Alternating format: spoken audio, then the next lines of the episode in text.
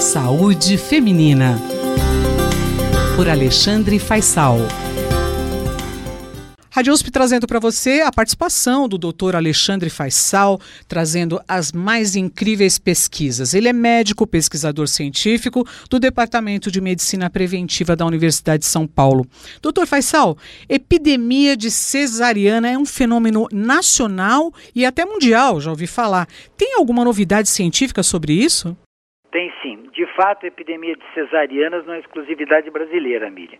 Se por aqui as taxas de cesariana atingem impressionantes 90% dos partos em alguns hospitais privados, em outros países também há um aumento dramático do número de cesarianas por razões nem sempre bem definidas. A Organização Mundial de Saúde preconiza entre 10% e 15%, mas esse limite tem sido desrespeitado em muitos países. Cesariana tem um objetivo de proteger a saúde materna e fetal, mas como todo mundo sabe, não é isenta de riscos, principalmente quando ela é mal indicada, né? Na comparação com um parto vaginal, um parto normal, a cesárea tem muitos mais riscos, incluindo as complicações anestésicas, lesão do trato urinário, sangramento, infecção, a lista é bastante longa. E, além da recuperação, que as mães sabem que é maior, é mais adequada, melhor no parto vaginal. Bom, no entanto, hoje tem um fenômeno que ele é bastante curioso, que é a cesariana a pedido materno, ou seja, sem um motivo claramente médico. E aí tem uma publicação recente iraniana que procurou identificar razões que levam as mães a pedir, a solicitar uma cesariana.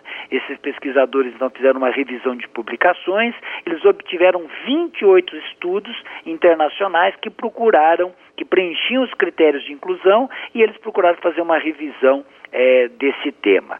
Os estudos eram bastante heterogêneos e não foi possível fazer uma meta-análise, mas eles conseguiram fazer um levantamento bastante curioso e interessante das principais razões para esse fenômeno estar tá cada vez mais atual. Aí, na lista de motivos de solicitação materna de cesariana programada, aparecem o medo do parto e da dor no parto, ansiedade pela saúde do bebê, medo de ficar com incontinência urinária, de ter um trauma pélvico, a sugestão do médico, experiência ruim de parto prévio, infertilidade prévia, ansiedade por uma perda de controle no trabalho de parto, desconfiança da equipe e até como tentativa de evitar um trabalho de parto prolongado.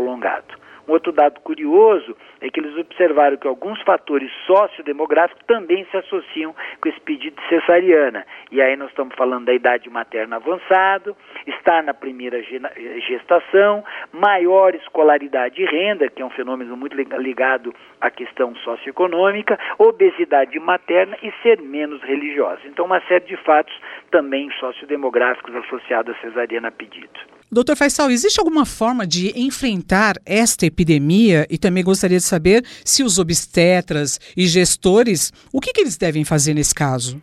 Bom, em função dessa multiplicidade de fatores alegados pelas parturientes, pelas mulheres, é, para escolher uma cesariana, pedir uma cesariana, esses programas de estímulo ao parto normal devem tentar dar conta de cada uma dessas razões não médicas. Mas, em particular, destacaria a questão do medo, da dor, é, do trabalho de parto. Seria importante mostrar às mulheres o benefício da analgesia no parto normal, que essa é uma possibilidade de ser empregada, aliviando o sofrimento e a dor, né?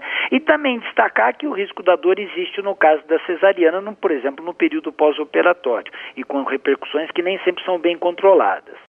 Talvez a ideia seja promover na gestante uma atitude mais positiva em relação ao parto vaginal, destacando esses menores riscos e também tentando abordar outras influências que podem ser do âmbito cultural, institucional, do próprio profissional de saúde nessa tomada de decisão da mulher. Até o modo como a informação é prestada na hora de optar por um determinado parto, ele tem que ser uma informação bastante clara, honesta e transparente. Mas aqui muitos ouvintes vão de convir que, a exemplo de outras áreas da medicina, informação científica clara e honesta é fundamental. Tá certo, mais uma vez meus agradecimentos ao doutor Alexandre Faisal, que volta semana que vem. Doutor Alexandre é médico pesquisador científico do Departamento de Medicina Preventiva da Universidade de São Paulo.